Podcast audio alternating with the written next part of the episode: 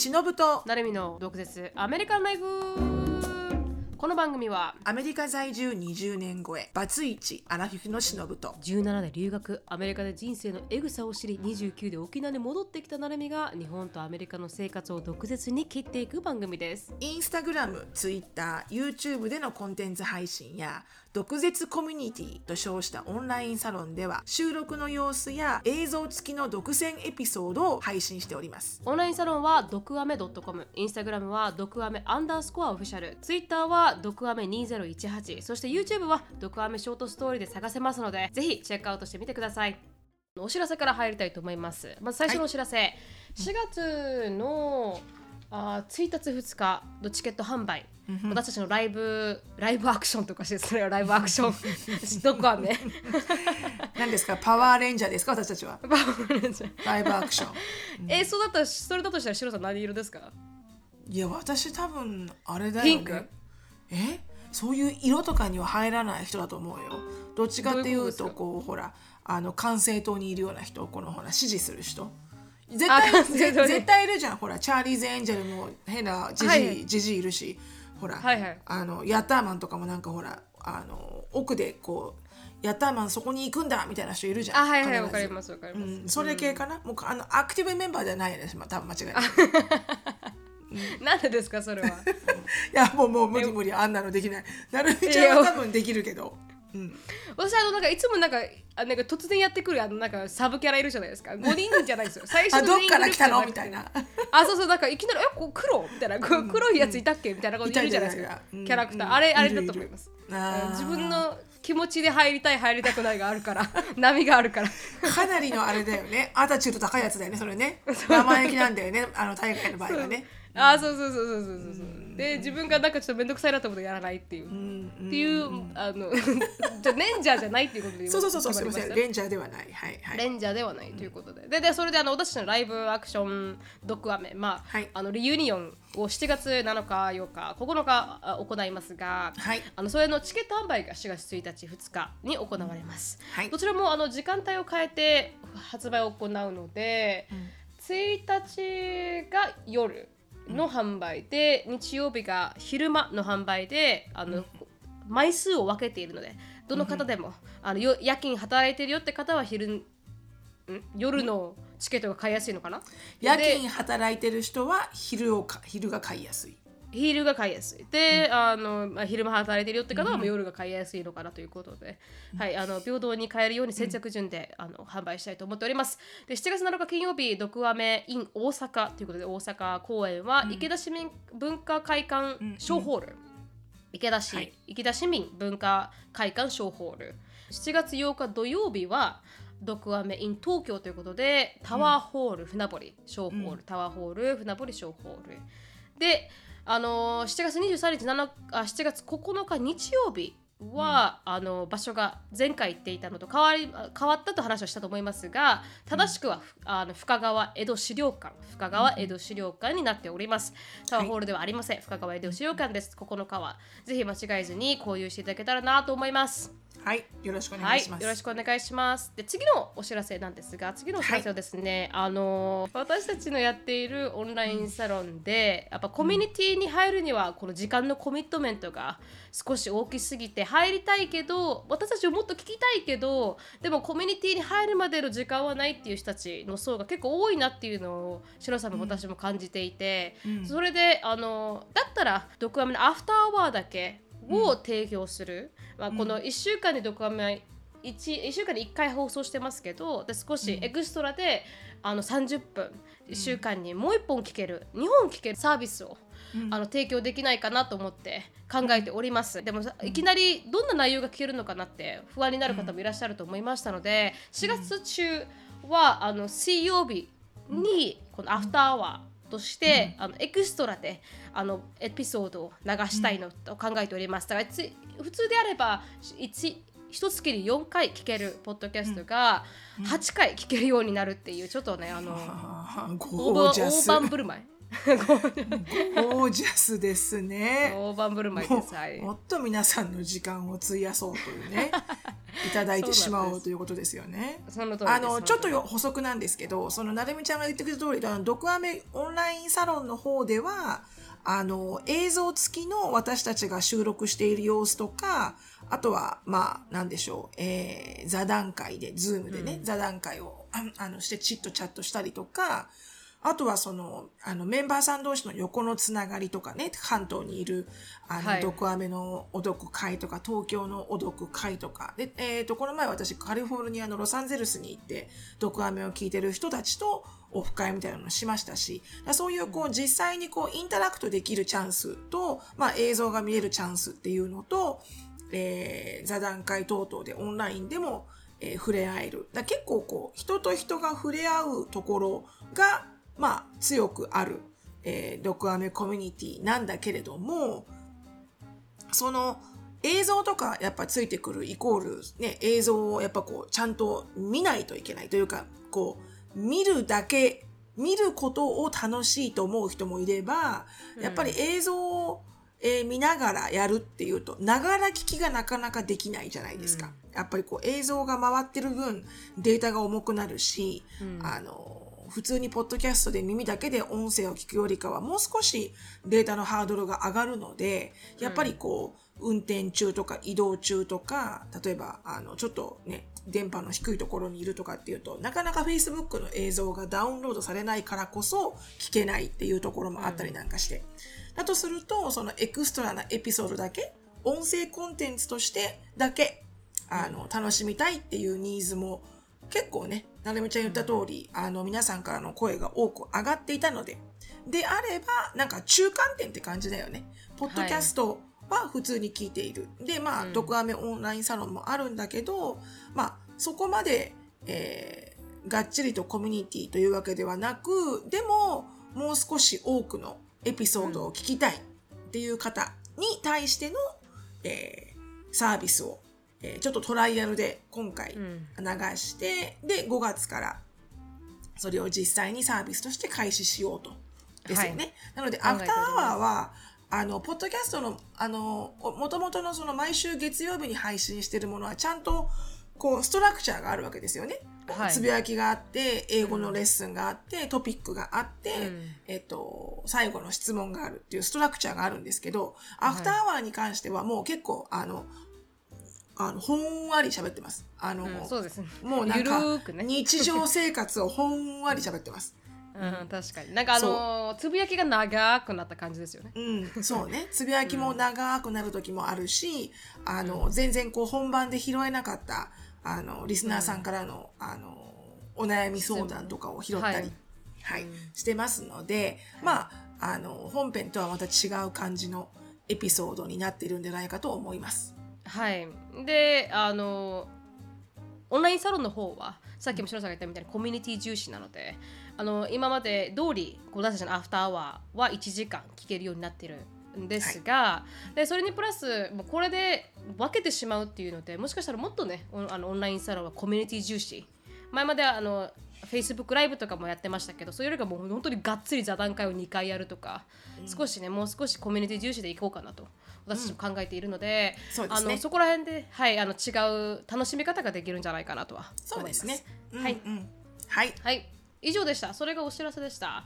はいということで、私のつぶやきに入っていきたいと思います。私のつぶやきはですね、前回ちょっと、はいあのティーザーというか、あの、アフター、あ何ですか、ポッドキャストアワードに参加してきたことについて触れるという話をしてたと思うんですけど、はい、あの私、四季なるみは忍さんの顔を連れて四行ってきました。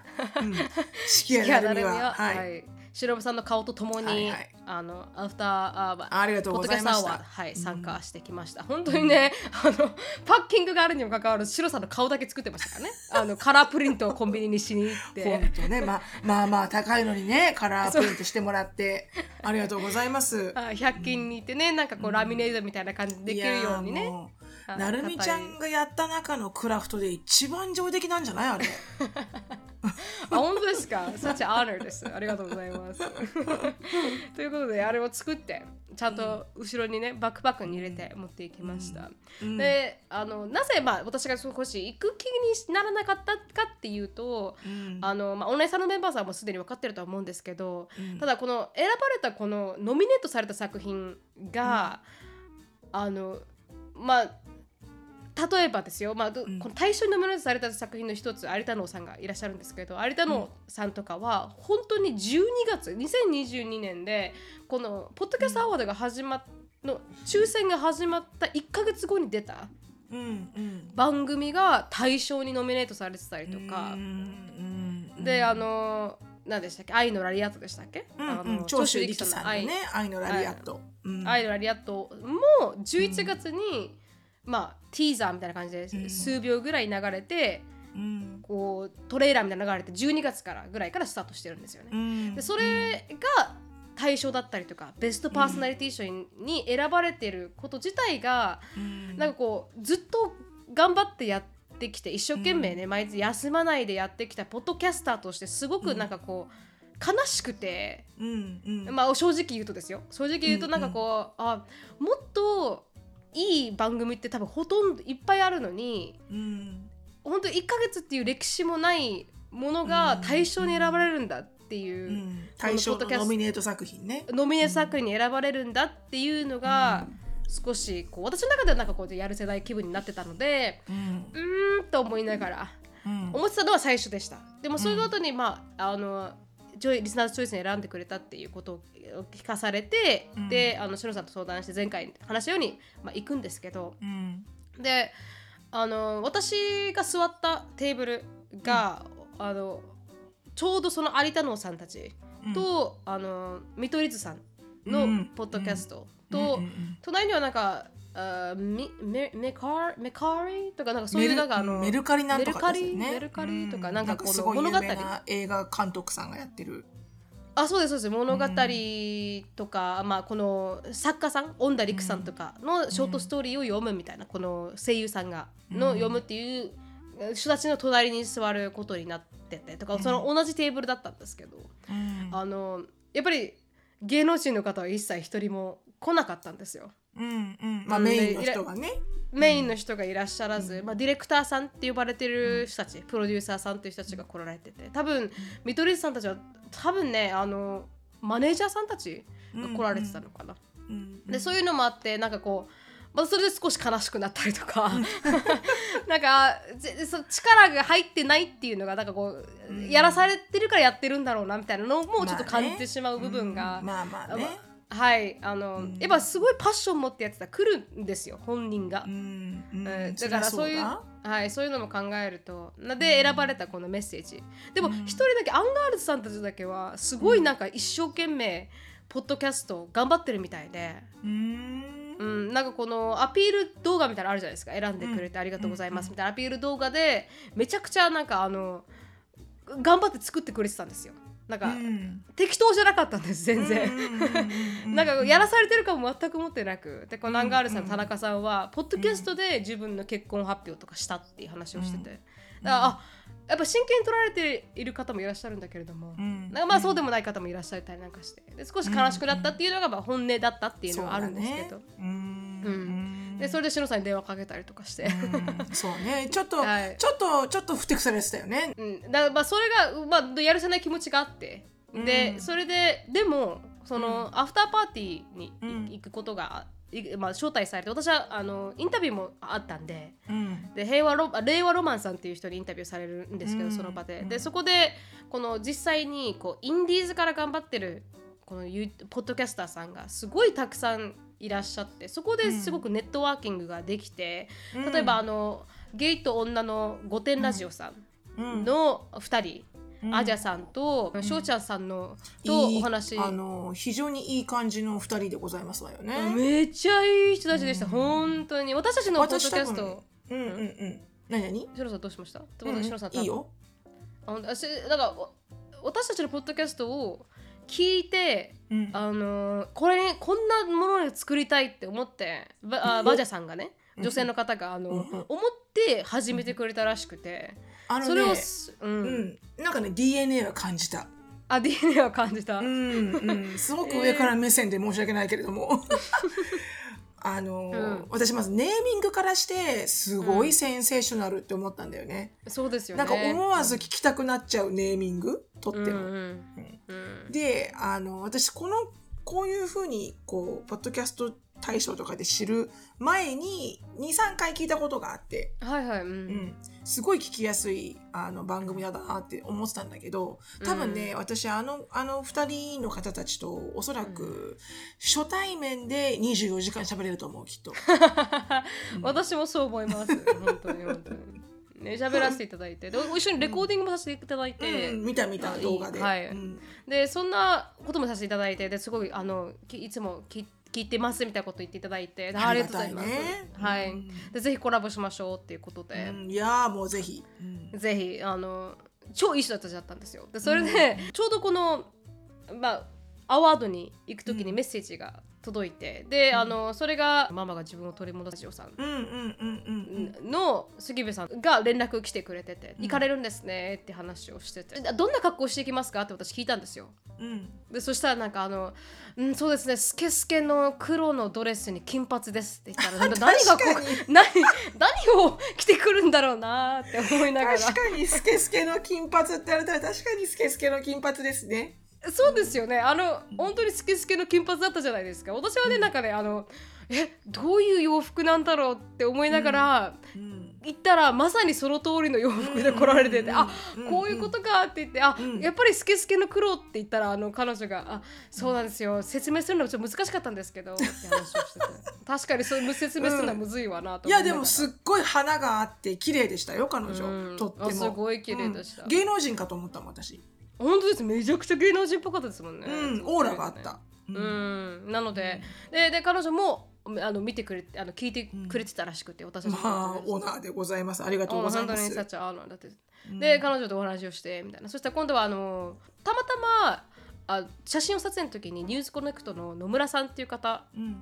の隣に座ってそこしか先が空いてなかったんですけど、うん。後々このあのストーリーバイメルカリさんにちょっと動かされて私反対方向に行かないといけなくなるんですけど なんか、うん、あのちょっとどいてほしいみたいな感じだったんで。あはいって言ってまあ、向こうに行ったんですけどでもそその前にちょっとちらっとその方と話してで最終的になんかこう彼はこの会社を経営しながらポッドキャストの会社を作ってるみたいな話うになって。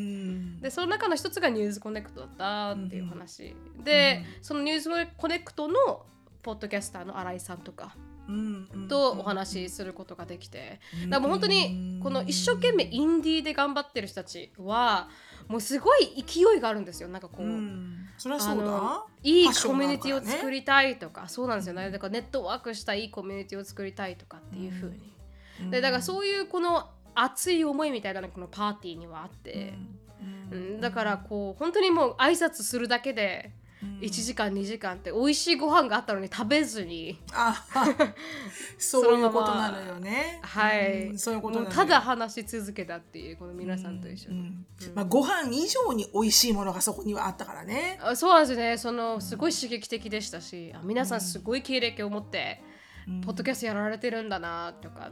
うん。でニュースコネクトのニュース読まれてる方の一人の男性の方が話しかけてくれてて、うん。でその方がなんかあ僕いつも前説が長いから怒られるんだって叩かれるらしいんですよ。前説が長くてね。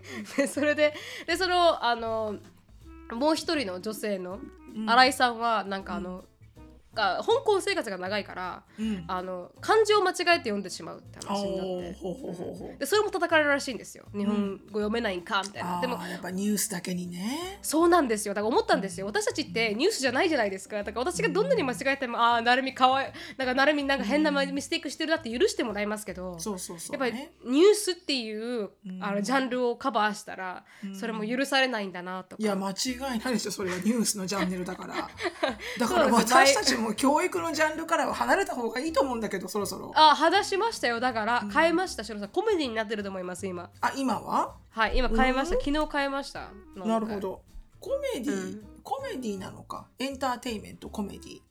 あでもコメディってカテゴリーしかなかったですよ。コメディっていうカテゴリー。まあコメディだね。コメディいや コメディが田舎って言ったらコメディじゃないですか？コメディないしはうん自己啓発とかその辺？自己啓発はカテゴリーない。 self improvement。 self self well-being とかそんな感じ？ self well-being か。はい。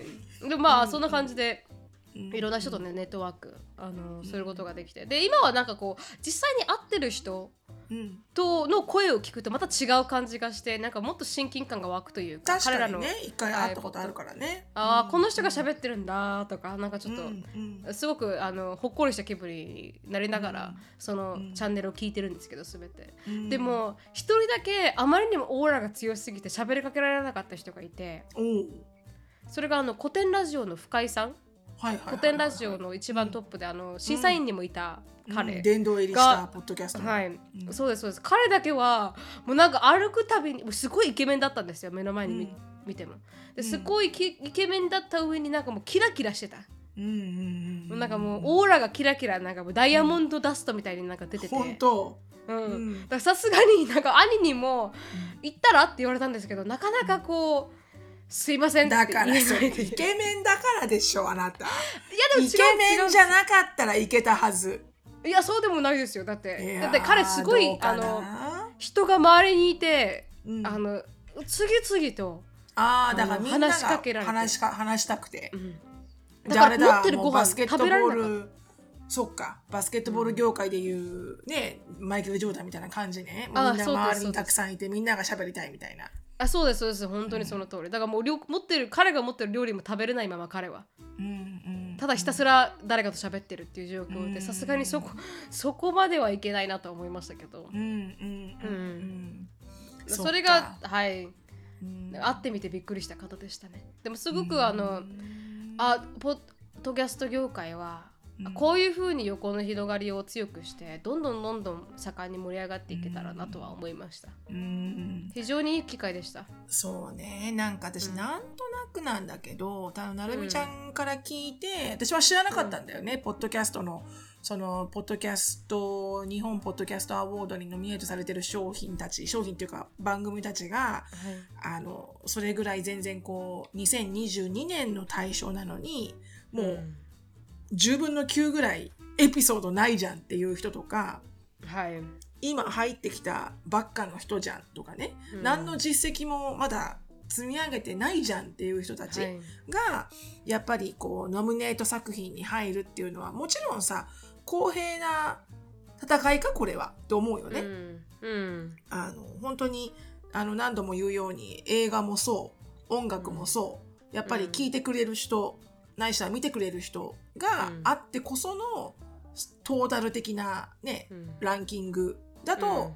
あのとても理解が進む？わかる？そうだよね。って。どんだけの芸能人さんだろうがどんだけの一般人だろうがうん。たくさん見てくれた映画たくさん聞いてくれたポッドキャストが、うん。多分一番なんだろうなって思うし、そういう風に選んでくれてればもっと理解がいくんだけど、うん。でも他のいろんなあのメインの6つか7つのベストパーソナリティ賞とかウェルビーイング賞とかそういうのが、ほとんどこの主催者側の人たちがまずノミネート作品を選ぶじゃない、うん自分たちのあの目線でもって。はいそんでその選ばれたところの中からやっと審査員いろんなジャンルの審査員の10人の審査員がまず聞いて点数をつけるじゃない、うん。だから選ばれたところにと土俵に入ってる番組をどれにするかっていう選択が結構さ重要なわけじゃん。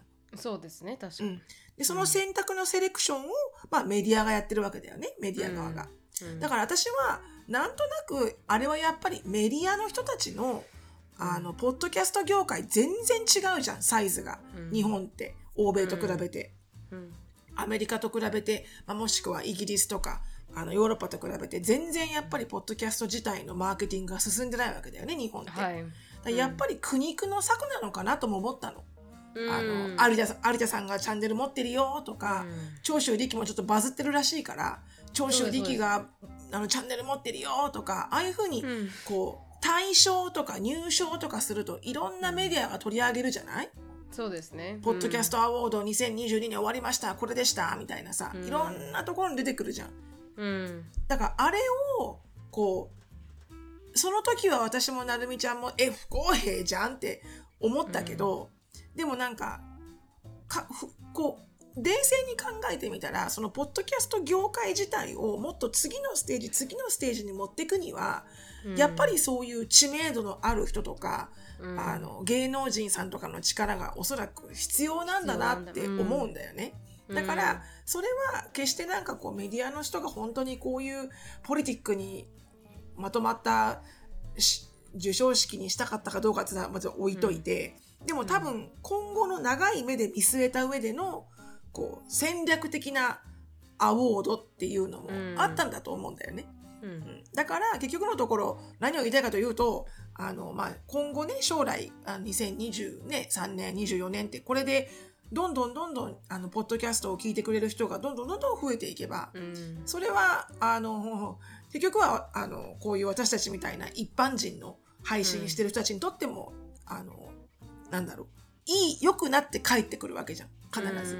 うんだからまあそういうことかなって思ったらなんか私は理解は及んだけどね。うん。うん、なんとなく。ね。ううん一緒おっしゃる通りだと思います。だから、うんただ最初の時はね、なんかそれも知らずに、ねうーん、なんだろうなと思ったんですけど、でもやっぱり対象を取る人たちは、うん杉部さんのママが自分を取り戻すラジオだったりとか、うんだからやっぱそういうちゃんと一生懸命グラインドで頑張ってるってグラインディングしてる人たちがこう賞を取ってたりとか、うん。確かに確かに。うん。だからあそういうのはすごい公平だなと思って。うんで野村さんのあの経営中毒とかも選ばれてたんで、だそういうのを見てるとあうん。ちゃんと審査をされてるんだなと思いながらうん。聞いてましたけどね。確はい。うん、本当ですよね。うん。うん。でもあのあまあいいやこれ私がつぶやきの時に言おう。うん。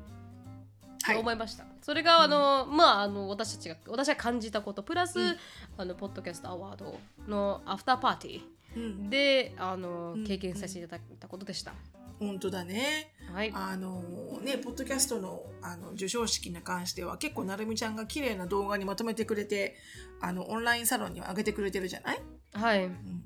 であれをねまあ私はドクアメの YouTube のところで流しても私はいいんじゃないかなって思うぐらいだから、まあ興味のある人は見見えるしねそういう感じでしたよ、はい。みたいな感じで、うん、ううんん、そうそうそう。はい。はいであのじゃあ私はサクッと すいません、はい。なんか喉がガラガラで。なぜか最近はですねテテキサスは花粉が非常に舞っておりまして。日本もすごいらしいです東京とかは、私は花粉症ではないんだけど私、うん。なんだけど多分何かのアレルギーは持ってると思うんですよね、うん。常にこう喉がガラガラする。うんなんかテキサスは何年つなんかあれって言ってましたもんね。何十個っていう花粉が飛んでるってね。そうみたいですよ。なんか聞いた話によると、テキサスって世界中の中でも結構トップ3に入るぐらいいろんなものが飛んでるとこみたいで。あのだからテキサスに住んでそうテキサスに住んで何のアレルギーも出なかったら世界中どこ行っても大丈夫だって言われてるぐらい、えー、らしいです出なかったから多分大丈夫かもしれないですね、はいうん。うんはい。なので、ちょっと私のつぶやきはちょっとサクッとね、短くなんですはいが、あの、はいまずね、あの、前回のポッドキャストで私結構な発言をしちゃったなと思って、でそれはちょっと、あの、謝罪をしたいと思います。え？あの、私がね、あの、私、毒アメほど、あの、リレータボーで皆さんの、こう、レベルに沿った、いやレベルというか皆さんと一緒にこう、一体化した、あの、ポッドキャストはないって私言い切ってるんだけど、はいはい。そんなことあるかと。ね、そんな私はあの何百か何百個ってあるポッドキャストをじゃあ全部聞いたのかお前はっていう。うん。なので ねあのちょっとあれはねあの盛り上がっちゃったんですね。授賞式があったし、1位になったっていうところとほら見ろこの野郎っていう気持ちと。だからなんかこのいろんなものがこう混ざり合って思わず非常にあの上から目線なあの生意気な発言をしてしまったと思い なので、うんあのちょっとここはこの場を借りて謝罪いたします。はい、撤回していたします。はい、いろんなチャンネルがいろんなポッドキャストの番組の方がそれぞれのレベルで皆さんとねきあの聞いてくださってる皆さんとくあのコミュニティを開いてってるはずなので、うんはい、ドッグアメだけではございません。はい一応言っときます。ディスクレーマーとして。うんで、もう一個は、あの、私がインスタグラムと、あの、フェイスブックに上げたんですよね。その、えまあ、いつも私インスタグラムとかに上げるとき、日本語で上げるのが多いんだけど、はいはい最近はインスタグラムがフェイスブックにこう連動しちゃってて私。でああわかりますわかりますインスタグラムで上げたものが全部フェイスブックに載るわけですよ。そうすると、アメリカ人の友達からもう何言ってっかわからないっていつも言われるんですああよね。確かにねうんだからと思って今回上げるときは、まあ、英語半分で日本語半分で書いたわけですよ。ポッドキャストの、あのアワードを受賞しましたみたいな。ちょっとかこ一言いいですか？あの文章めちゃくちゃ well written でしたよ、うでしょう、うん、コメントしたかったです。それ後ろジェイコブに見せたぐらいだったもんえ聞いてシノさんのこの文章めっちゃ綺麗だって言って すっごい well said だなと思ったって言って ジェイコブに朗読しましたもんシノさんのまあありがとうございます。ありがとうございます。はい。ありがとうございます。ちょっとね、こういろんなこういろんなでもやっぱ上手にあそこまで英語は書けないからいろいろとこう、いろんなところから継ぎはぎ継ぎはぎして全部をこうあのバランスを書き直してるから全部が全部私がスクラッチからつ作ったわけじゃないんだけど、まあでも言いたいことはああいうことだったわけ。で、あれを書きました。したらあなた、アメリカ人の友達からの反響がすごいすごい。あの、Facebook 上とかのコメントじゃなくて、もう電話とか来ちゃうの。コングえラチュレーションみたいな。えで、っていうのも、やっぱアメリカのポッドキャストってものすごい位置になってるんだよね。もう、はいはいそうですね全然日本人の皆さんが考えられないぐらい、ポッドキャストってメディアとして確立してて、だから、はい彼、彼女の中では、そのメディアのリスナーズチョイス1位だって思うから、うん。もうなんてセレブリティな忍はって思うわけですよ。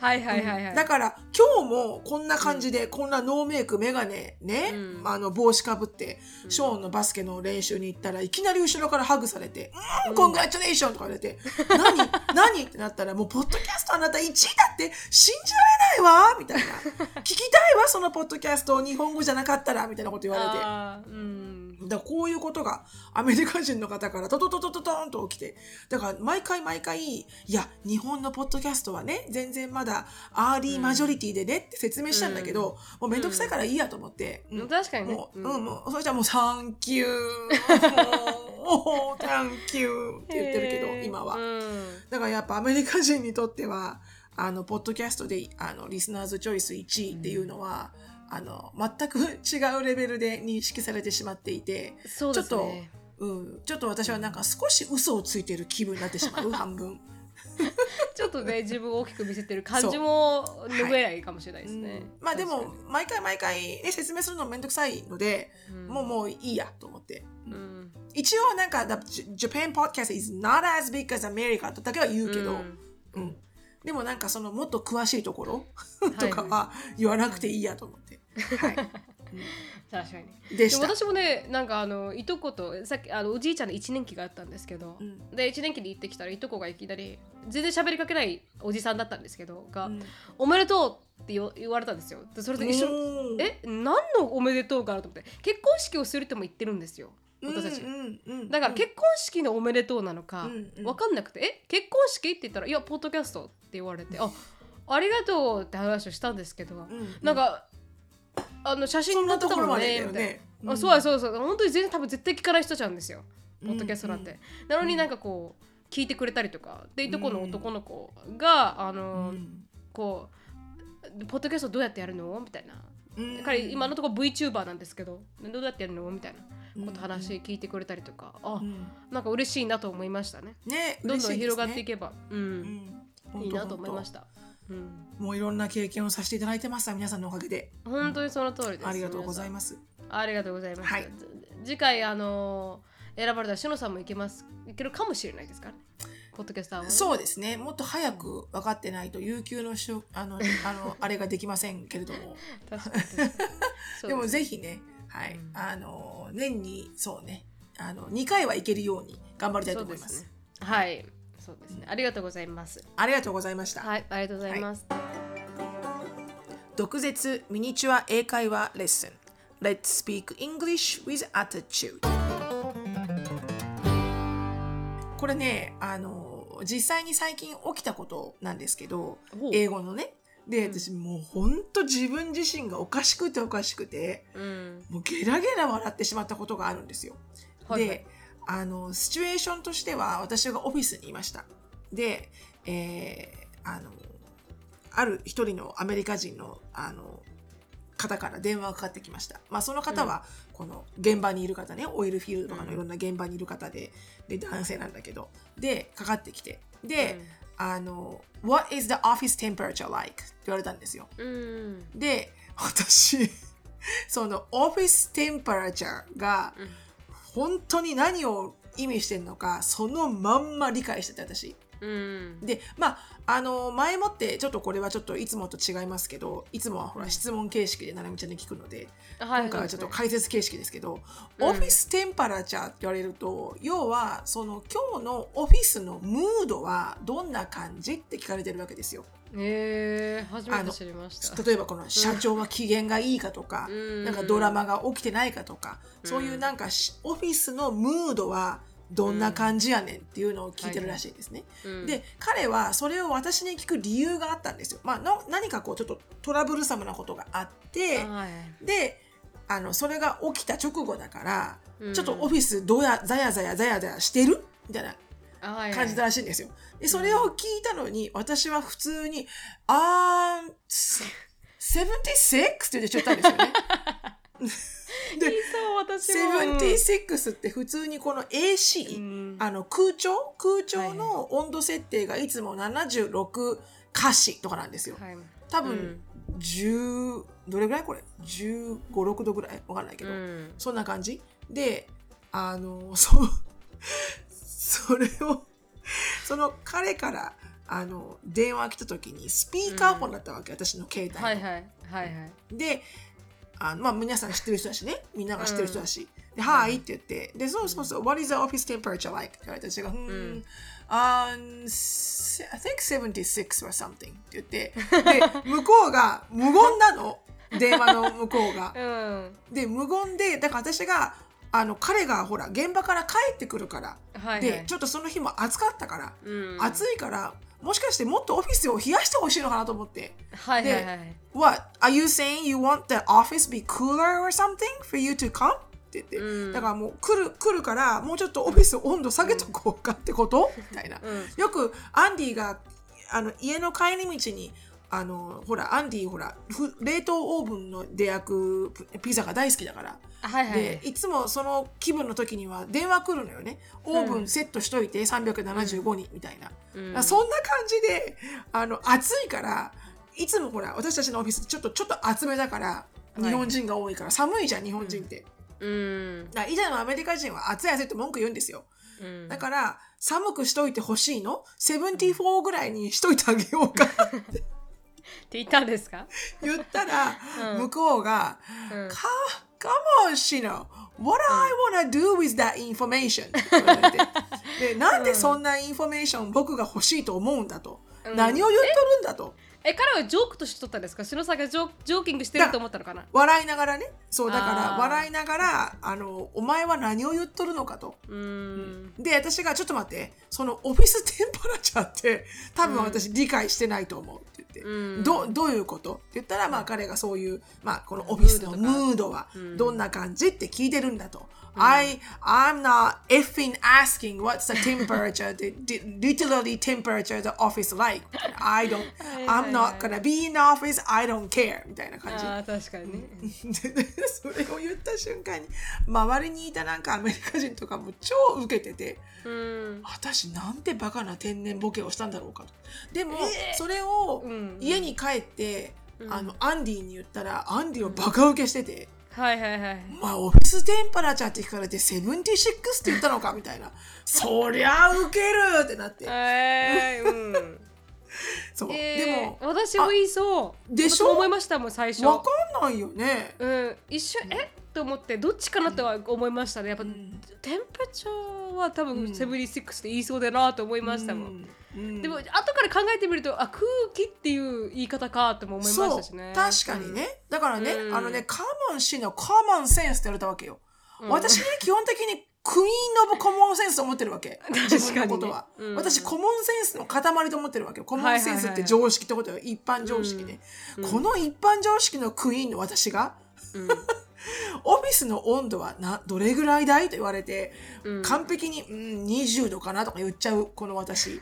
それがカモン氏の コモンセンスって言われて超悔しくて。うわー悔しいですよね。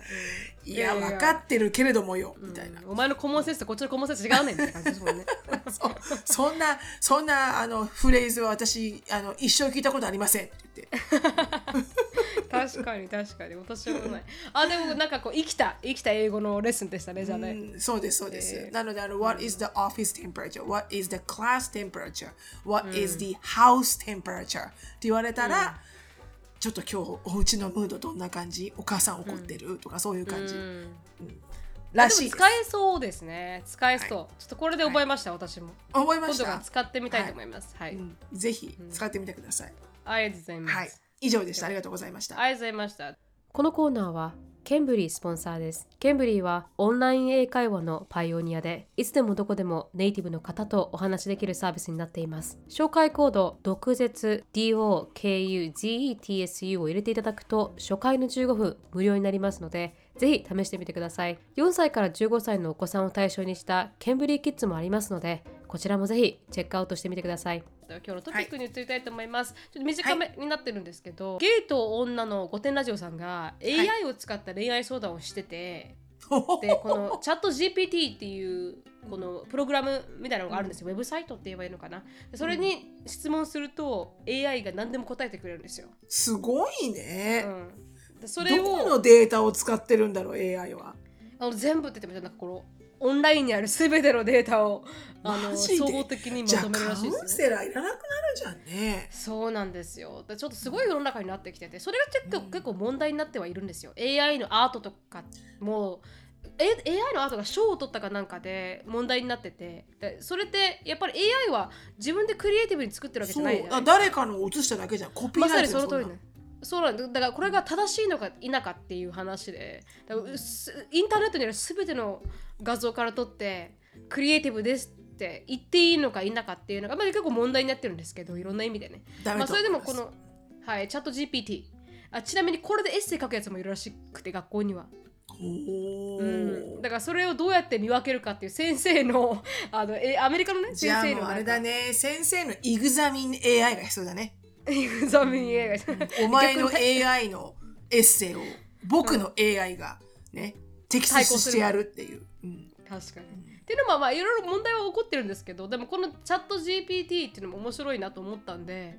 うんしのさんと一緒にあの見ていけたらなと思います。はで、オンラインサロンメンバーのですね、あやこさんも見てくださいって言ってたので、はい。いいきっかけかなと思いまして。で、ちなみにこちらがチャット GPT で、私が最初事前に聞いた質問です。um, I have a boyfriend who's seemingly cheating on me. What to do? っていう、この私、ボーイフレンドがいるんだけども、うんあのーまあ、チートされてる、こう浮気されてるんじゃないかと思うと。What to do? ってどうしたらいいかって聞いたのチャット GPT に、しのさんと話してる時にね。そしたらあの、I'm sorry to hear that ってあの、AI に AI に登場されて、AI に「おーそれはかわいそうに」と。言われましたね。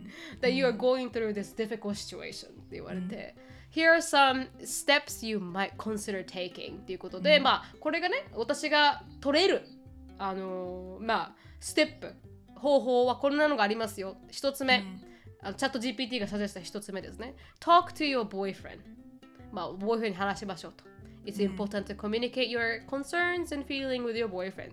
まあこうだボーイフレンドと一緒にこのあなたの気持ちを伝えることが大事ですよと。で2番目、consider counseling、まあこのカウンセリングを受けたら受けるのも考えてみてくださいねと。もう if you're having trouble communicating with your boyfriend このだ彼氏とあのコミュニケーションが取れない状況にあるんであれば、まあ、カウンセラー、セラピストをあののせ助けを求めるのもいいですよと。うん。で3個目 Take some time for yourself ということで、まあ、時間自分のために時間を取ってみたらどうですかと。であの時間を取って自分の、ね、気持ちを、まあ、リフレクトする時間も必要なんじゃないですかと。これからどうしたいのかとか。で、evaluate your relationship って。あこの、まあ、どういうリレーションシップにあるのか。このリレーションシップが続けるに値するのかっていうのを考えた方がいいですよと。うん。でで seek support ということで、まあ、誰かにフファミリーメンバーでも友達でもこのディフィカルトな時間を共有できる友達に相談してみてくださいねと。うんで最後に Remember You deserve to be in a healthy and loving relationship だからこの あなたはヘル 健康的であの愛し合えるリレーションシップをあ得られるだけの価値がありますよと。Don't be afraid to take the steps necess- necessary to achieve that って言われて、だからこの恐怖心を持たずに、そのステップを踏んでくださいねっていうのを AI に言われました。どうでいしょやこれすごいね。う、うん、これ音声機能ともつけたらめっちゃすごいよね。なんかさ、音声機能つけてさ、こうほら、うん。白人ハリウッド系とか、イギリス人、あの、あの、ビレッジ系とか、あの黒人のおか黒人のお母さんサンデーチャーチ系とか、あのそういうなんかこう、言い回しこの言い回しで聞きたいですっていうのをこうつけてくれて、その言い回しに変えてくれたら私めっちゃ聞くと思そうですう。ね、うん。これをなんかねちょっとカーミングボイスで言われたら、あそうだなーって思いますよね、いや、この文、うん、この文章なら私はやっぱこうイギリス人の人に聞きたいかな。あ本当ですか、うん。イギリスの人に言われたいんですねこの文章。イギリス人の女性のちょっと年上の人に聞きたいね。こはうい、確かに、っうん。ていうねなんか結構レジェットな質問が返ってきたということで、すごい。はい。ちなみに翔さん何か質問したいことありますか？え？今チャット ?OK。じゃあ、うん。あの、I'm afraid of getting old. って言ってくれる？I am af- あ あ I am afraid of getting old って？I am, ?I am afraid afraid of getting old. of getting old. はい、ん。はい。えそれだけでいいですか？うん。OK じゃあはい行きます。あどんどん出てきた出てきた出てきた。あいっぱい出てきた。ダラララーって出てくるんですよ。いろんなステップが。すごいね、これ。はいっていうことで、ま、毎回4ステップ5ステップぐらいくれますね。すげえ出てきたよ。出てきましたね。ということで最初に何が書かれてあったか。うん。はいどうします？うん、いいよ。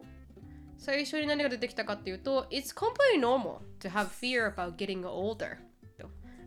あ大丈夫ですよ最初にやっぱり必ず同調から来るんだね。素晴らしいですね。素晴わらしいかるよと。と、うん心をまず寄り添え寄り添ってくるね。はい。わかんないはずなのに AI だから 年取らないのにね。そうそうそう。um, as it's a natural part of life and that everyone goes through. だからまあみんながねこう go, go through する、みんなが経験する気持ちですよと。でこれはチップとヘルプする。そのフィアをね、フィアオーバーカムするチップがありますよということで、the present. 今に集中しましょ 今が一番若いですから。う今が一番若いですから。It's easy to get caught up in worrying about the future まずこのね将来的に心配するのは分かりますよと、うんでも今に集中しましょう、うんはい。Keep yourself healthy. あ 健康的に、そうだね。そりゃそうだ。うんはいあなたの健康一番。はい、体をテイクケアしましょうと。うんそうすることでフィアもなくなりますよと。で、embrace new experiences ということで、まあ、年を取ることによってね、あの新しく学ぶこと、経験することもすごく大事ですよと。うんで、connect with others。で同じストラグを抱えている、まあ、サポートシステムに、とつながることも重要です。で、seek professional help。絶対 seek professional help が出てくるんですよ。ね。それは出てくるんだね。はい、まあこの怖いんであればねそんなに人生に影響を与えているその恐怖がであれば、まあ、カウンセラーを受けましょうと、うんで最後そろそろ読めますかこれ Remember getting older is a natural part of life. はい and it can come with many positive experiences and opportunities. Don't let your fear of aging hold you back from enjoying all that life has to offer. まあこれはもう100%満点な答えだね、これね。まあ忘れないでと、年を、うん、年を取るのは当たり前だと、うん人生ね。うんだからそんなところに気に気にしてないで、あの、もうポジティブな面と、これから広がるオポチュニティに目を向けろと。はい、じゃないと人生楽しめないよ。一回こっきりだよ。ってことだよね、人生。うん、まあこれは本当100%のこと言ってくるね。これからさ、あれじゃない？皆さんからの質問コーナーもさ、ここにも聞いてみたらいいじゃん。チャット GPT にも、ちゃんと GUD でも。うん。うん、チャット GPT じゃないからの良さもあると思いますけどね、しのぶさんのこのそうそうそう。生体験うちらが言った後よ。うちらがその意見を言った後に、じゃあ、あの、レッツアスクチャット GPT っつって、うん、聞いてみようかっつって。AI はなんて言うのか。まあ確かに確かに。まあ、あのージェネラルにね、答えてくれますからね。感情なしで、あのチャット GPT を答えてくれるから、もしかしたらもっといい答えが得られるのかもしれないですしね。そうだね。面白いね。うん面白いですね。うん私たちみたいになんかこう、やっちゃえとか言わないところがチャット GPT の良いところなのかもしれない。感情が入らないから。そうだね。はい。そうだね。う、うんんということでした。これがあの最近面白いですね今巷で流行っている、うんチャット GPT うんに質問してみたうんでした。皆さんぜひどんどん使っていただいたらいいと思う。意外に、あの、結構、あの、うんうん、そうだよねってこう、リアシュアランスできるかもよ、自分自身。そうですね、確かに。まあ、結構ジェネラルな話をしあの答えをくれますしね。うん、う、うんうん。偏ってない、うん。正当性が高い質問をくれそうそうますから、ね。そうそう。面白いね。うんうん。っていうのがありました。どんどんどんどん活用していきたいと思います。はい。はい。ズバッと切るぜ。白本となるみの質問コーナー思います。つるさん、新しい質問のなんか音声聞きました？かっこよくないですか？あの、ズバッと切るぜのやつ？ズバッと切るうぞのやつ。んうん。シャキって入ってるやつでしょ？音が。うんうん、だすごいよかった。だった。なんかちょっとあの、侍っぽくしてみました。そうそうそうそう、わかりました、わかりました。すごいいい感じでした。うんうんうんはい、でした。白見さん、成美さん、はじめまして。20代後半で海外在住のジャズミンと申します。お二人のポッドキャポッドキャストを聞くのは生活の一部でいつも楽しく会長しております。お二人のことが大好きです。ありがとうありがとうございます。あー今回は悩みを聞いてほしくてメールをさせていただきました。悩みというのが、この間、夫との話し合いで彼の言ってることが少し理解できなかったのです。夫は学生の時代に出会い、もうかれこれ10年近く一緒にいます。私は彼のことが大好きです。頭が良くて、いろんなことをを効率よくこなせて私には持っていない部分をたくさん持っている尊敬できる人でもあります。さてそんな彼との結婚生活ですが私のことを愛しているのか最近よくわからなくなってしまいました、うん。きっかけは些細なことでした。この前大雪が降って歩道が雪に埋もれて氷歩くのがすごい大変だった日がありました、その時彼は振り返りもせず私を気にかけるわけでもなく一人でスタスタと言ってしまったのです、私は滑って転びそうになりながらもどんどん置いていかれました、うん。そのタイミングで近くに1台の車が止まりました。車に乗っていたカップルの男性が女性側のドアに回って彼女の手をゆっくりと車から降ろしているところを見て私と夫の関係を疑問に思ったのです。それをきかそれを機にいろいろ思い返すと彼はデート中ずっと携帯を見ていて手もつないでくれない。家での食事はずっと YouTube を見ていて私が話しかけると面倒くさそうに動画をして停止して 適当に返事をしてまた動画を再生します。また重いものを持っていても助けてくれない。体調が悪い時でさえ家事も手伝ってくれない、私の家族に大変なことがあって辛かった時も一切も気にかけてくれなかったということに気づきました、へ突然いろんなことを思い出したのです。もやもやが止まらず夫と話し合ったところ彼からは俺の方が稼いでいるんだから俺がジャズミンに対して気を使わなければならないのは変だ。もう最悪。ちょっとすいませんすいません。ちょっとびっくりしちゃった。うん。はい。ジャスミンは稼ぎも少ないし頑張っていない。俺は頑張ってない人は嫌いだと言われましたと。これを聞いてなんかすごい悲しい気持ちになりました。確かに結婚当初から彼の方が稼ぎがよく、私は生活費の足しになるぐらいしか稼いでいません。2人で決めたことです。う。なの,、はい、なのでもちろん家事を私が全て担当しています、彼が仕事から帰ったら彼が帰ってくるまでに必ずご飯を支度して待っているし、彼には家で心地の良い生活を送ってほしいと思っているので家事を頼んだこともありません、これに対して愚痴を言ったことも一切ありません。偉い。私偉いですね。私がメインで生活費を稼いでくれるのとあ彼がメインで生活費を稼いでくれるのはとても感謝しています。ですが彼も私に対して一人の人間として接するべきではないでしょうか、稼ぎが上の人は立場上もでも上で何をしても良い。稼ぎが少ない人は立場が下で適当に扱われるのは当たり前のことなのでしょうか。これでも愛はあるのでしょうか。私は食事中はお話をしたり楽しい時間を共有したりどうしてもすごく辛いことがあった時は少しだけでも気にかけてもらえたら嬉しいのです。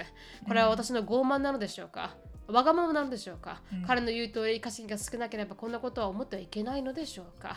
お二人はパートナーとの間でお互いが対等な立場をでいると思いますか？それともやはり少しでも上下があると思いますか？彼とはこれからも一緒にいたいと思ってるので何かアドバイスをがあれば教えてください。長くなりましたがお答えできると嬉しいです。ということでした。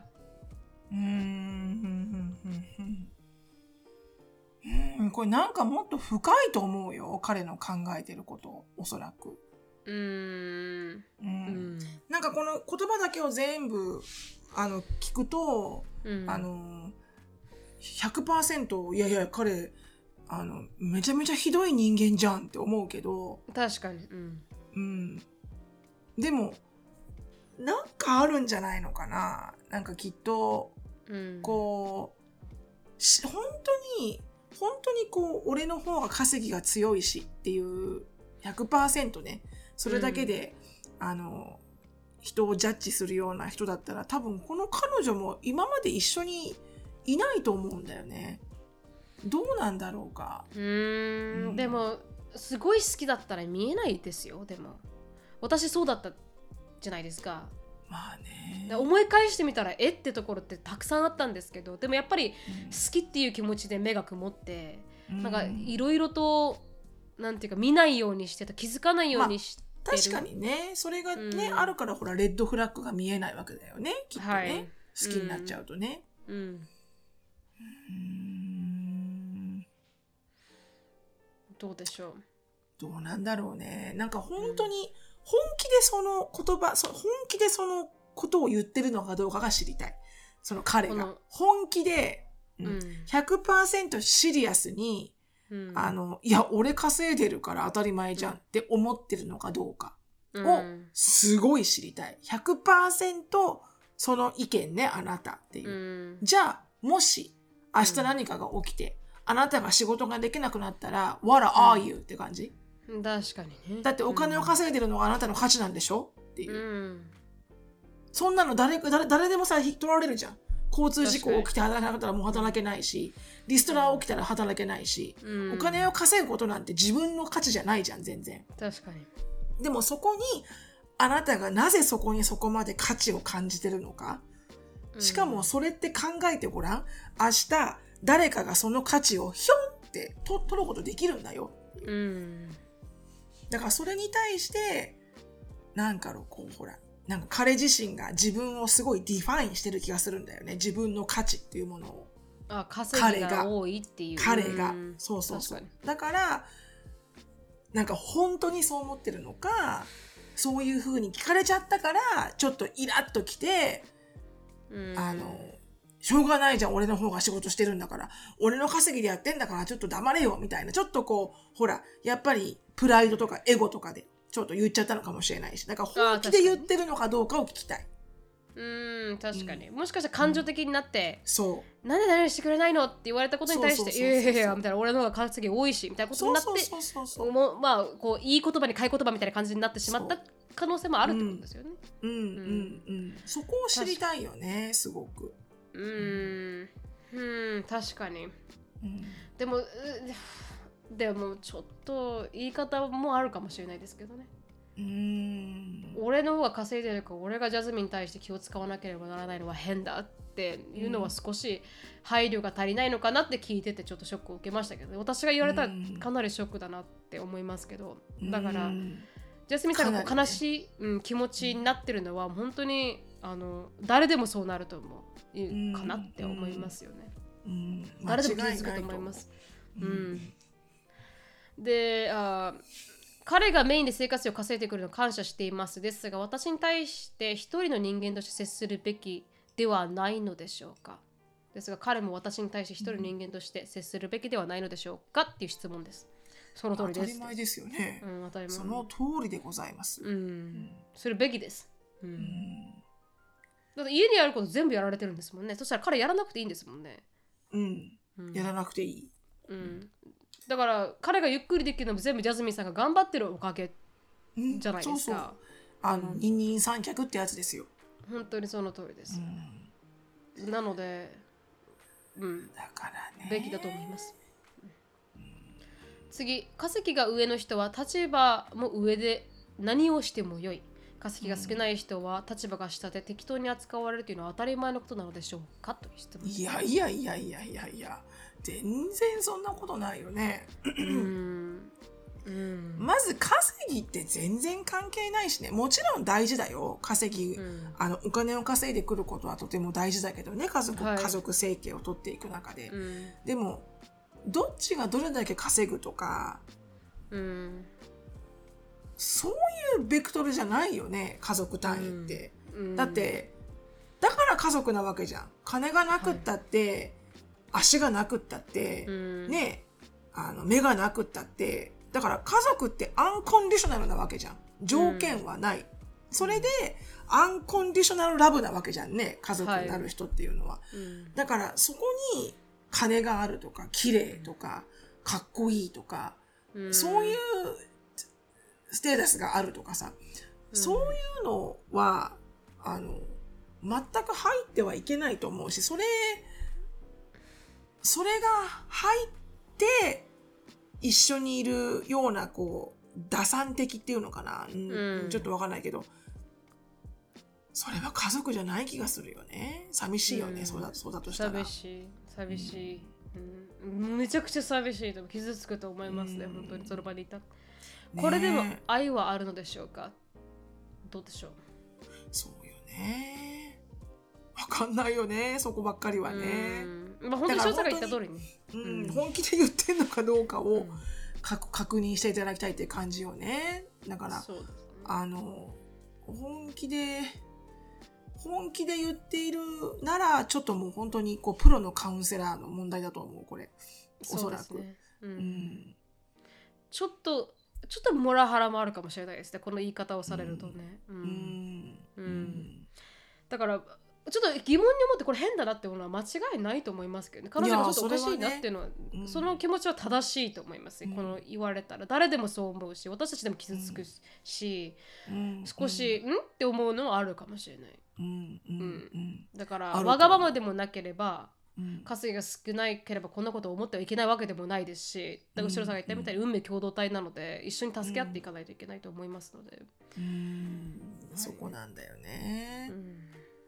お二人はパートナーとの間でお互いが対等な立場でいられると思いますがそれでもやはり少し上下関係がありますか？という質問です最後ですねそれがうん、もうそれはもう私となるみちゃんも100%対等だよね。対等ですうんどっちがどっちか上っていうどっちかというと私たちが強いところもありますけど、ねそう、まあ、そのように見せないようにしている感じ。あそうそうそううんうんうんオブビアスにはそのように見せてないけど、みたいな。